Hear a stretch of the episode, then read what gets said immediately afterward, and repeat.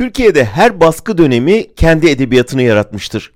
1930'ların, 1940'ların tek parti ve savaş devri Aziz Nesin, Kemal Tahir, Nazım Hikmet, Sabahattin Ali gibi ustaların yıldızını parlatmıştır. Ancak o devrin karanlığı kimisini sürgüne, kimisini hapse, kimisini ölüme sürüklemiştir. 1971 askeri darbesi 12 Mart edebiyatı diye adlandırılan bir akımı doğurmuştur.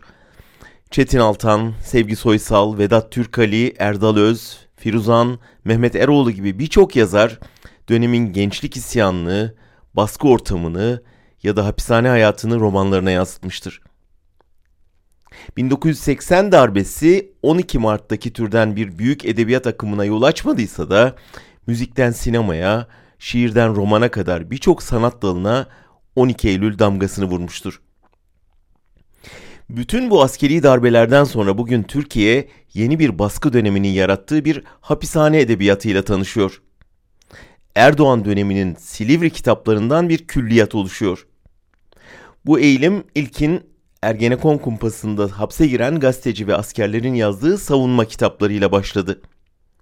Tutsakların sayısı arttıkça Silivri kütüphanesi de zenginleşti.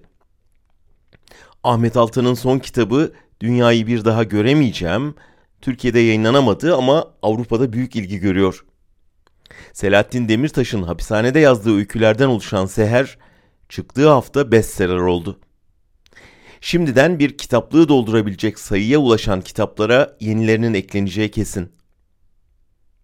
Geçen cuma Washington Post'a çıkan bir yazı, Türkiye'de hapishane edebiyatı geleneği vardı ama son birkaç yıl özellikle verimliydi diyordu. Acı ama gerçek.